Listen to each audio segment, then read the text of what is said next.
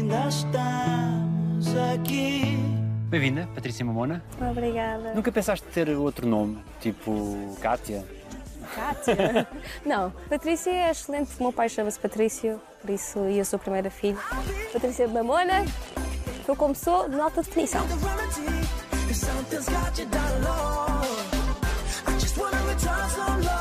Quando era mais nova, gozavam um bocadinho comigo e eu não sabia porque é que me tinham dado aquele nome. Ainda pensei, queria-me dar nome, mas isso, a adolescência passou, porque agora a mamãe identifica-se eh, comigo e depois eh, tem um significado, que eu aprendi mais tarde o que é que significa e não é tão mau como muita gente pensa que é. O meu pai foi órfão muito cedo e a pessoa que criou o meu pai era uma Mona, por isso é um nome que é muito importante da nossa família. Mona é ver, é ser visionário e Mamona é ma, é nós. Então, tipo, nós somos visionários, nós conseguimos ver para além de. Por isso é um bom significado. E era isso que o teu pai te explicava quando lhe perguntavas porquê? Ele tentava pacificar e meter mais suave. Mamona é bom, Patrícia. Há outros nomes piores. Tipo, e eu tipo o quê? Tipo barata. Na escola é quase impossível não ter sofrido bullying. Sim, um bocado, mas também sempre fui melhor aluna da turma, sempre fui a rapariga que conseguia correr mais que os rapazes, por isso não era assim tão mal.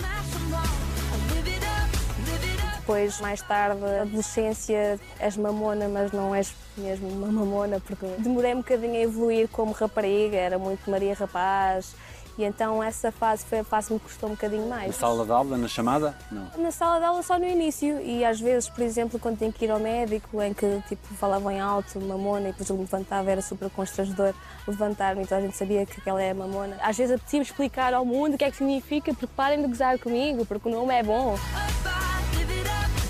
No Brasil, mamona é uma fruta que é venenosa, mas eu não sou venenosa, só sou muito, muito doce. Pior é em Espanha ou Venezuela, que eu não quero dizer o que é que significa, porque é muito mau. No dorsal tu tens o apelido, não é? Exatamente, então aproveitaram logo para fazer sites com brincadeiras com o nome. Comecei a ter sucesso muito cedo e então às vezes os trocadilhos que faziam, tipo a Patrícia mamou todos os prémios, era um bocado mau, mas era bom ao mesmo tempo. De certa forma ajuda um bocado a criar mais a imagem e a tornar as coisas mais interessantes e mais alegres, mais fun. Aquelas coisas mais burocráticas nas finanças e isso, quando dizes o teu nome, qual é a reação dos outros? Olha outra vez, ah, eu tenho que repetir. Sim, é mamona. M-A-M-O-N-A. Ah, ok, mamona. Mas eu sei que na cabeça deles estão a pensar qualquer coisa. Agora que, o nome tornou-se mais conhecido, dizem logo, ah, atleta, que isto é o meu sonho, que é as pessoas conhecerem a Patrícia Mamona como atleta, é aquilo que eu faço, aquilo que eu gosto de fazer, é isto que eu quero ser reconhecida. Fiquei para aí um ano quase ah, à espera do dia que o meu pai regressasse. Gosto de pastéis de nata, não gosto de saias, detesto batom, não gosto de saltos altos, mas gosto de usar, mas doem para chuchu. Já te sentias bonita antes deste mediatismo? Eu era um bocadinho menino rapaz demais. Fazia um totó, ia treinar e já está. E depois, quando fui para os Estados Unidos, por influência das amigas, era um fashion show ir para a escola e eu gostava de ir o mais relaxado possível. A minha colega de quarto, que, que se tornou minha melhor amiga, disse: tens que fazer isto assim, assim, deixar o cabelo mais comprido, larga o cabelo. E depois comecei a olhar e, tipo, até gosto. Também era aquele tipo de rapariga que na escola, por exemplo, um rapaz chegasse ao pé de mim, eu ficava super contente porque pensava que ia dizer qualquer coisa de bonito, tipo, és banda gira ou algo do género, mas dizia, tipo, queres ir jogar? Ou... No Brasil houve piropo, Ui, muitos. Tive muitos pedidos de casamento. Casa comigo. nenhum piropo assim mais. Ah, um e dois. Boa zona, sei lá, gostosa. Ainda por cima, o traje que a gente usa revela um bocadinho as formas e as fotografias depois que tiram e os planos que tiram, às vezes é um bocado. ah, chama um bocado a atenção e as pessoas comentam muito nessas fotografias. É-te importante manter a tua feminilidade, apesar da rudeza do desporto. A mim é porque eu gosto de ser assim. Agora, não critico e não condeno quem não queira ser. Nós temos é que estar contentes connosco mesmos e expressarmos da maneira que, que nós queremos expressar. Eu expresso desta maneira Houve uma altura em que os braços eram para ti um problema. Bastante. Tinha pedido ao meu treinador para não fazer musculação nos braços porque não gostava, achava que era super masculino, mas isso rapidamente passou, principalmente quando comecei a nível internacional a ver que tenho que esquecer um bocado disso, porque se quero ser uma atleta tenho que escolher passarão nas pistas ou então é mesmo ser atleta.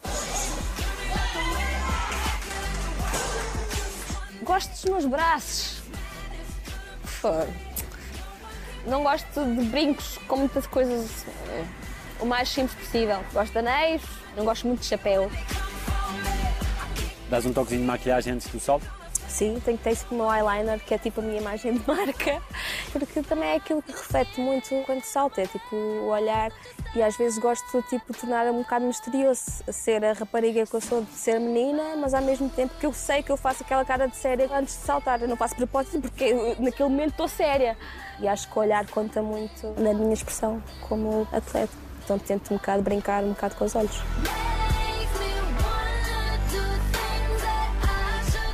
Gosto de dançar, mas não gosto que fiquem todos a olhar para mim enquanto danço. Não sei dançar muito bem algumas coisas. Kizomba. Sou muito má. Tipo, eu sei, sou filha de angolanos, ok, fiz, mas. Já, não sei dançar kizomba. Mas gosto de ouvir kizomba. Para estares focado e saltares, a tua vida, para além do desporto, tem que estar estabilizada. Sim, bastante. Acho que este também é o segredo para conseguires atingir sucesso. É estares em paz contigo mesmo. Mesmo que eu tenha a família um bocado longe e as, as coisas começam a correr um bocadinho pior, eles dão muito apoio. O meu treinador, que já conheço há anos, dá-me um apoio imenso. Depois o psicólogo, o meu namorado, aquela sensação de stress free é que me ajudou a conseguir conquistar as coisas que já conquistei. Como é que foste saltando as saudades da família? Muito Skype, muito WhatsApp, mas também é uma questão de hábito, porque eu aos 13 anos, meu pai emigrou para a Inglaterra, a minha família depois mais tarde também emigrou juntamente para a Inglaterra e eu, por causa das coisas da universidade e do atletismo, por querer muito fazer isto, decidi mesmo abdicar um bocadinho da família. E eles aceitaram bem? Aceitaram bem, embora claro que eles gostavam muito que eu estivesse ao pé deles, mas deram-me sempre muito apoio para continuar as coisas que eu quis fazer, porque eles muito nova perceberam que não era fácil de lidar e era aquilo mesmo que eu queria fazer. Quando comecei, comecei um bocadinho sem o apoio dos meus pais, fugia de casa para ir treinar e depois tive um incidente de ser apanhada no comboio sem bilhete. Eles não sabiam, também era muito nova, não recebia dinheiro. Dizias que ias para a casa de uma amiga, não é? Exatamente, ia estudar, porque também eles estavam confiantes que eu ia mesmo, também sempre tive boas notas, nem foi por treinar que tinha mais notas. Quantas vezes é que andaste sem bilhete, sem ser apanhada? É muitas. Normalmente os picas costumam nas paragens sair, costumam olhar logo aí, tu sabes onde é que o revisor está. Qual é a carruagem? Se é da frente ou se é a carruagem de trás. Eu costumava meter no meio. Também só tinha duas paragens, por isso era fácil eu ir sem me apanharem. E depois, se acontecesse o revisor estar na mesma carruagem que eu, eu tinha que andar. Imagina que o revisor está a ver alguém e eu passava tipo por trás e lá saía. Mas naquele dia que fui apanhada, não havia hipótese, aquilo era uma rusga. Eram um monte de revisores que tinham polícias. O teu pai teve que ir à esquadra? Minha mãe disse coitadinha. E quando ela chegou, o que é que te disse? Acho que foi mais quando cheguei a casa. Sonaram logo ao meu pai e no telefone. No modo frenético. Mas depois eu tinha me federar. O meu treinador também dizia: Esta rapariga é muito boa, pode ser muito boa naquilo que ela faz. Os meus pais foram ver uma prova minha. Nessa prova bati recorde nacional e começaram a perceber: pá, minha filha, campeã nacional, recordista nacional. Começaram a ficar logo todos muito babados. E a partir daí sempre a dar apoio. Agora, o meu pai é até bem engraçado que às vezes, quando acaba as provas e ele vê, por exemplo, nas filmagens, hum, fizeste isto aqui mal. Eu sei, tipo, tenho treinador, és meu pai, tens que dar, tipo, não tens que meter mais em baixo, eu sei que foi mal. Minha mãe é que não percebe muito de triplo salto. Ganhaste! Eu disse, não mãe, fiquei em sexto. Não faz mal, para a próxima vai ser melhor. E ela é, tipo, sempre muito positiva nesse sentido. Gosto de areia, gosto de triplo salto, detesto correr, não gosto de sofrer. É que foi mais difícil quando, com os 13 anos, teve que haver essa distância da família? Na altura que o meu pai foi para a Inglaterra, custou-me imenso. Eu sempre fui muito menina de papá, muito mesmo. E de repente vi-me sem o meu pai. O meu pai, quando se foi embora, teve que levar o carro. E estava na janela a ver o carro ir embora, a chorar imenso. Ah, Custou-me, custou-me, custou muito. A chorar e dizer pai volta, pai volta, pai volta. E depois, pai, cinco minutos depois, ele telefonou-me, porque acho que ele percebeu que eu estava a chorar imenso, e disse até já. E eu fiquei aquilo, fiquei mais tranquila e ia muitas vezes na janela para ver se, se via o carro dele estacionado. Mas não via, e ele telefonava-me sempre. Fiquei para aí um ano quase ah, à espera do dia que meu pai regressasse, porque queria mesmo que ele me visse a evoluir, que visse as minhas provas, que estava comigo, que ia à reunião de pais, e principalmente quando ia para as provas, via, via as crianças com os pais dele quando acabavam as provas, e não tinha ninguém para abraçar. E, essa parte é que, que me custou mais. Não posso queixar, porque mesmo, mesmo ele estando longe, ah, foi sempre um pai excelente.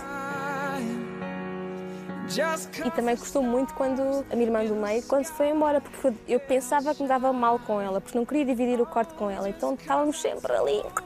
E chegou um ponto que ela também tinha que ir embora. E eu lembro-me que a minha mãe foi, ela também foi, e eu a chorar, meu Deus, e agora? Eu gosto muito de ti, estava a brincar contigo. E a nossa ligação a partir daí tornou-se muito forte. Tu percebias porque é que eles tinham que ir?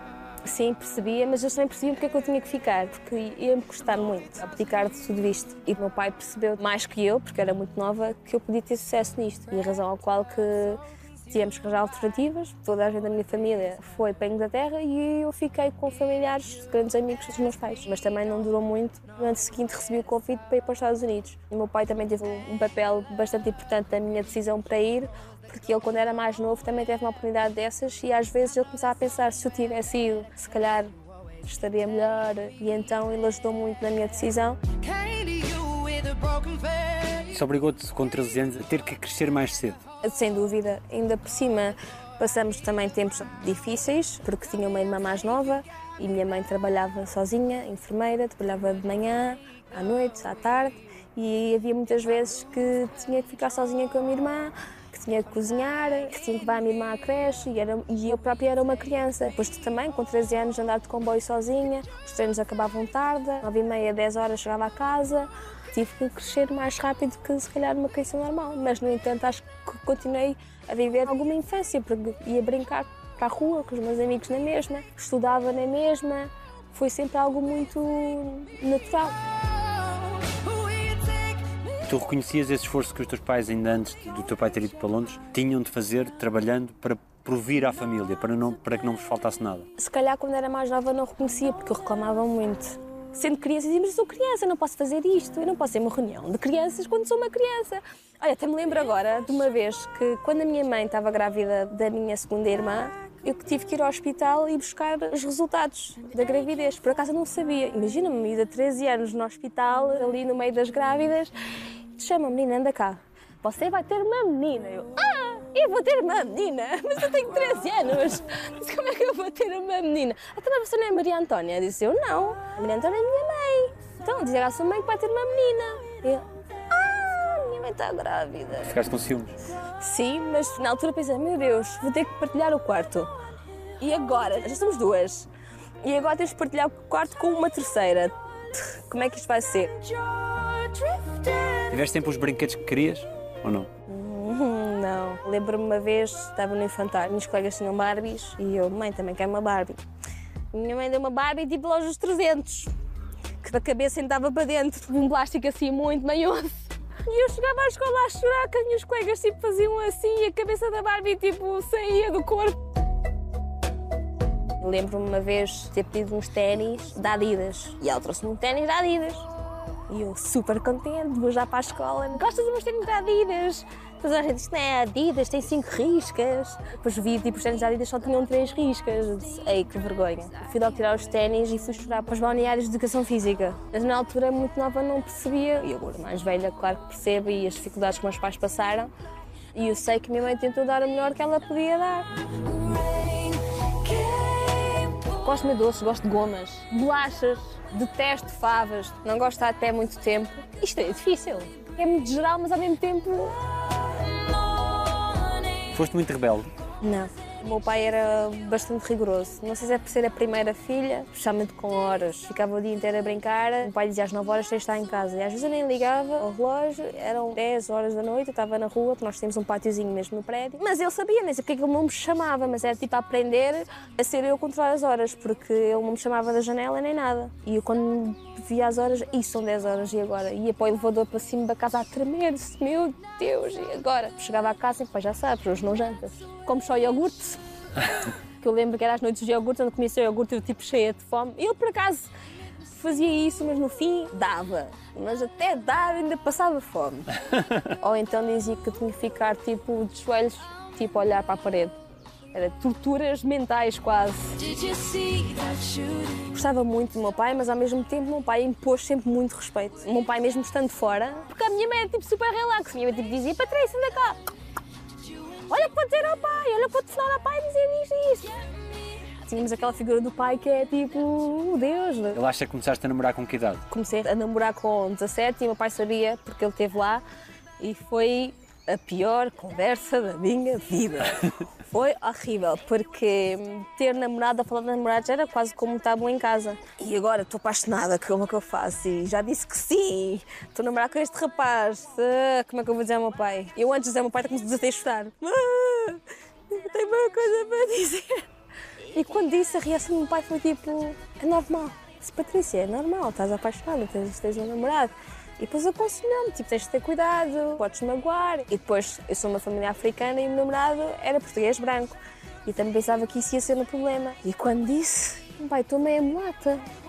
Qual é o problema? Porque a minha mãe dizia, tens que casar com um angolano, tem que ser médico, tu tens que ser engenheiro, tem que ter um grande trabalho, uma grande casa. Por causa tinha um plano como queria que fosse a minha vida e é assim que eu pensava que tinha que ser. Então se eu chegasse ao pé deles e dissesse uma coisa diferente, pensei que não iam aprovar. Mas não, foi tipo super tranquilo. Nunca sentiste racismo? Olha, por acaso senti mais quando fui para os Estados Unidos. Em Portugal senti um bocadinho, mas quando era mais nova. Porque na escola que eu frequentava, a minha turma não tinham muitos pretos. Já às vezes levava com bocas tipo, ó preta, volta para a África. Mas nos Estados Unidos, se calhar, senti mais. Porque também fui para uma zona que é no sul e que ainda está muito enraizado a separação das raças, que eles diziam. Nunca digas the N-word, que é a palavra, é negro, acho eu, que é traduzida em português, mas que para os americanos tem um sentido é? muito, muito forte. Lembro-me uma vez, estava com meu grupo de amigas e houve um senhor que foi ter connosco e disse: Show, saiam daqui, niggers. E eu disse: O que é que se passa com o senhor que está, está todo nervoso? E depois eles já me explicaram: Vamos embora, não queremos arranjar problemas, porque no Sul é bastante comum as pessoas terem armas, e então para não arranjar problemas fomos embora porque elas são super pacíficas. E depois, quando passamos mais tarde nessa rua, ainda havia casas onde tinham uma bandeira de Confederate flag eram os pró-esclavagistas, não é? Exato. E eles diziam que sempre que vês a bandeira, sabes que este pessoal é racista. E então não queres passar em sítios como este. Eu ficava logo aterrorizada. No dia a dia era muita notícia sobre racismo. No norte já não senti tanto, era tudo muito mais open mind e eram muitas culturas. O que é que este período nos Estados Unidos te deu enquanto mulher? Passei a ser menos medricas. Eu digo isto porquê? Porque vem na cabeça psicologicamente por causa do meu treinador. Eu acho que está habituada cá em Portugal. Dizem que eu sou menina de treinador. E depois chego lá. É um grupo de 40 atletas. É claro que o treinador não pode estar focado só em ti. E o meu treinador, não sei, cresceu na academia militar ou algo assim do género, que ele era muito mau. Era muito agressivo e às vezes falava para mim de uma maneira menos simpática e eu desatava a chorar. E lembro-me de uma situação em que não consegui completar um treino. O meu treinador disse sai, os meus colegas acabaram o treino, era quase a hora da pista fechar. Os colegas começaram a ir embora e eu disse, ficas aqui. Disse, como é que assim? Eu fico aqui, tipo, já é hora de ir embora. E então deu-me um treino sozinha, que era tipo um bootcamp.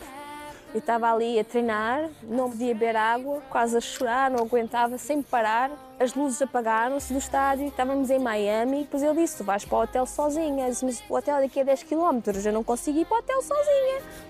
Arranja-te. Aí desatei a chorar, pensei que queria desistir. Saí, comecei a andar, nem sabia para onde é que ia. Vou andar numa autostrada sozinha. O que é que que é que este homem? Este é um maluco.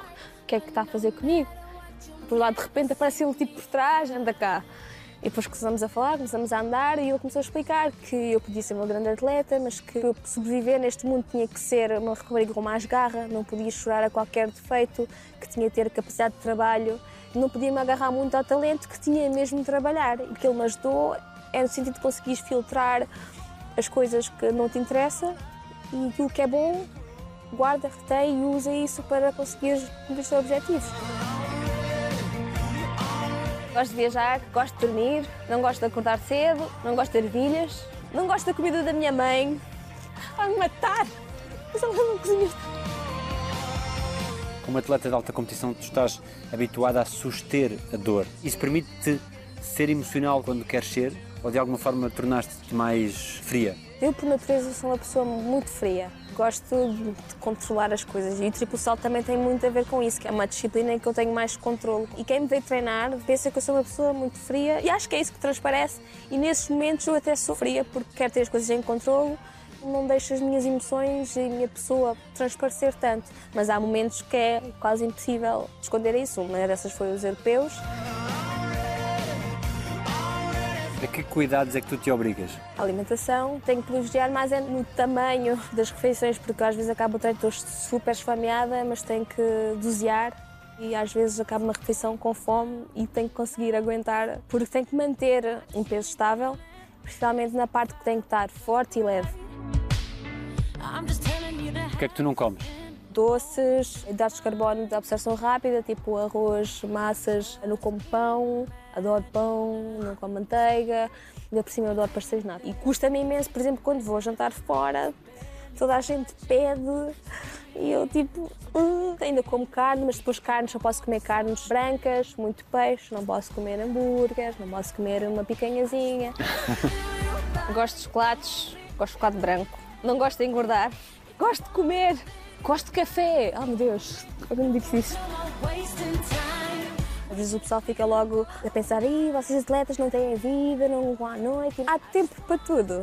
Eu também não sou muito de sair à noite, mas quando tenho a oportunidade, sim. E por acaso tive um ano quando fui para os Estados Unidos, ainda por cima fui sozinha, para um país diferente. Solteira na altura? Sim, solteira, então era assim um bocadinho à maluca. E então tive um ano com, com essa experiência de sair logo à quinta-feira. Era ver aquele sonho americano e tal, mas depois cansei-me facilmente. Gosto de ouvir música, não gosto de ópera, gosto de hip hop, gosto de RB. Tem que ter mais. Eu não gosto de água em excesso, tipo piscinas ao mar. Vives de quê?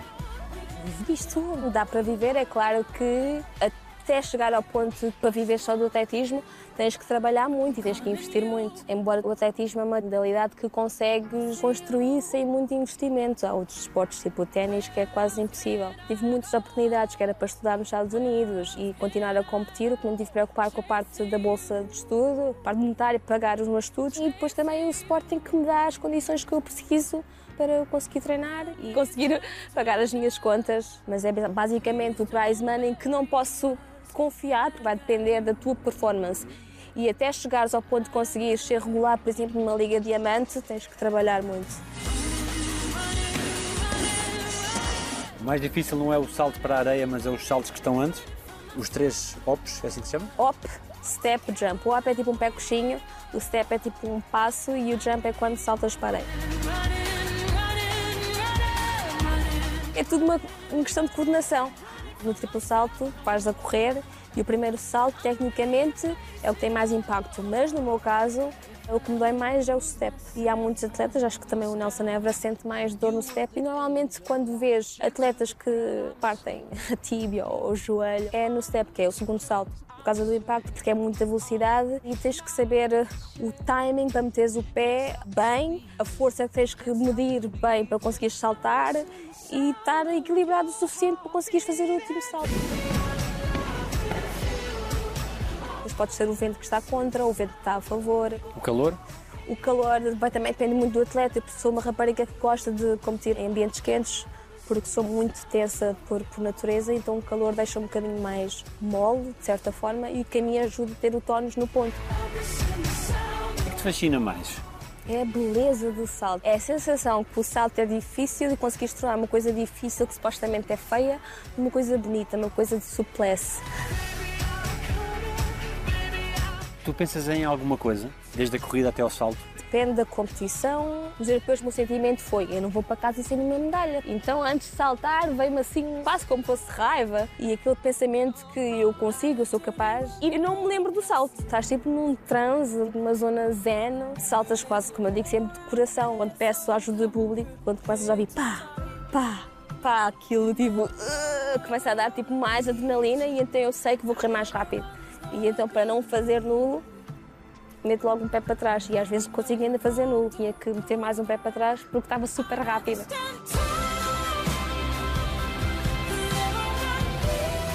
Que é que o acompanhamento do psicólogo te é útil? Para além de ajudar a, a compreender a, mente do meu treinador, porque de vez em quando eu e o meu treinador chocávamos, havia coisas que ele me dizia que eu devia fazer e que eu sentia que não devia fazer. Forma em termos técnicos, e o psicólogo conseguiu juntar de forma a que eu percebesse a maneira do meu treinador ver e a maneira que eu vejo para o meu treinador entender. Entretanto, nesta época ainda cheguei a lesionar no inverno e aquela sensação de ver os teus colegas de treino a treinar e tu ficas a olhar porque não podes fazer nada. Custava-me imenso e eu começava a pensar já no pior, já vai correr mal nos jogos. E o meu psicólogo foi excelente, ajudou-me a pensar: calma, isto é uma fase, vai passar e vais voltar mais forte. Gosto de tecnologia, gosto de iPhone. Sim, disse iPhone. Android. Samsung. eh, Huawei ou Huawei. Isto está mal. Sempre quiseste seguir medicina. Sim, sempre. O que é que te fascinava? É aquela cena de conseguires tornar uma coisa má numa coisa boa e quando está associado com a vida é conseguires dar saúde. Eu sempre pensei em fazer cirurgias. Era algo que me fascinava, o próprio corpo humano. Perceber o nível mais detalhado porque é que uma pessoa fica doente. É o fascínio que eu tinha pelo corpo humano que me levou a pensar que um dia conseguia ser médica e continuar este sonho. Estagiaste em pediatria nos Estados Unidos? Estagiei numa clínica onde também tinha crianças, mas também trabalhei com adultos. Trabalhei especialmente com obesos. A fazer que tipo de trabalho? Aconselhamento? Tipo, sim, porque nós fazíamos um diagnóstico, analisávamos o sangue, metíamos a amostra na centrifugadora e depois via-se uma camada enorme de colesterol, de gordura. E tinhas que dizer à pessoa que se não mudar os hábitos alimentares, que ia ter rapidamente um problema cardiovascular. Isso é que me gostava mais. Depois comecei de curso, que é Engenharia Biomédica, que também tem muito a ver com medicina, mas é um ramo um bocadinho mais técnico, mas que também há muitas coisas da Engenharia Biomédica que eu gostava de fazer no futuro. Gosto de anime, gosto de novelas, mas vejo poucas, não tenho tempo. De que é que tens mais saudades? Oi, boa pergunta. Jantares em família, que é uma coisa que tive pouco. Era muito comum, mesmo assim sinto que foi pouco. Mesmo agora, quando vou para casa, já não é igual. Antigamente tínhamos jantar de família, jantávamos todos à mesma hora, tínhamos todos, cada um que rezar antes de jantar, não havia nada dessas coisas de telemóveis, de conversar, comunicarmos e agora, mesmo eu estando em casa, quando para a Inglaterra, já não há isso.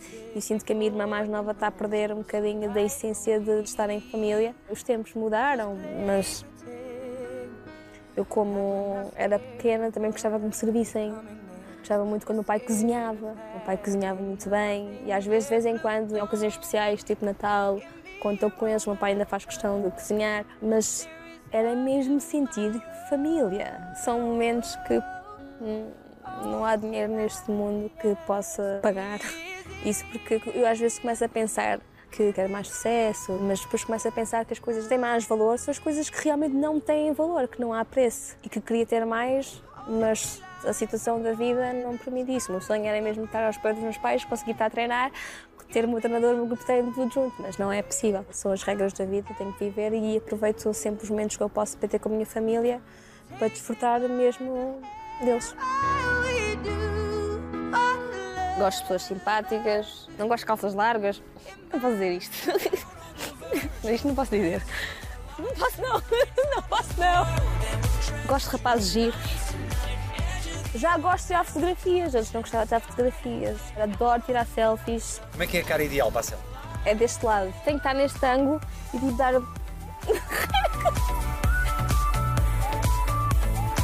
tipo assim, tipo. Já não consigo. Normalmente não tiro só uma selfie, tiro para aí três e depois fico lá a escolher as melhores, depois passo ali nos filtros fixos que metem com a pele mais. mais fixe. O que é que é mais fixe em ti? Embora eu diga que eu controlo muito as minhas emoções e que seja fria, acho que ao mesmo tempo sou muito espontânea. Principalmente quando as coisas não correm da maneira que eu quero. Por exemplo, quando os saltos correm mal, a minha primeira coisa que eu faço é caretas. Eu faço uma caretas. Tipo, acho que sou espontânea nesse sentido. Uso muito a minha cara como expressão das minhas emoções. E acho que isso é fixe. Alguém te deve um pedido de desculpas. Sim, a pessoa que chegou ao pé de mim e disse que eu não queria ser saltadora. Quando eu comecei a fazer atletismo no Joma, houve um senhor que disse tira isso da cabeça que tu nunca vais ser saltador. E eu, porquê? És muito pequena, não tens talento para isso. Isso, tipo, entranhou. E é mais aquele sentimento de quase que conseguir provar o contrário a essa pessoa que sou capaz. As coisas não se definem pelo que tu vês, as coisas definem-se cá dentro, na cabeça. Tu, se tu meteres na cabeça que consegues algo, trabalha para isso e tu consegues fazer. Ao viveres alguns anos fora, com que ideia é que ficaste de Portugal? Por exemplo, eu estou no curso de medicina, foi mesmo por gosto, mas sinto muito que as pessoas às vezes escolhem os cursos porque os pais querem ou porque têm mais saída, mas não, se tu fazes aquilo que realmente gostas, porque se realmente gostas, as pessoas vão, vão acabar por dar valor. O que é que dizem os teus olhos? É, sabia.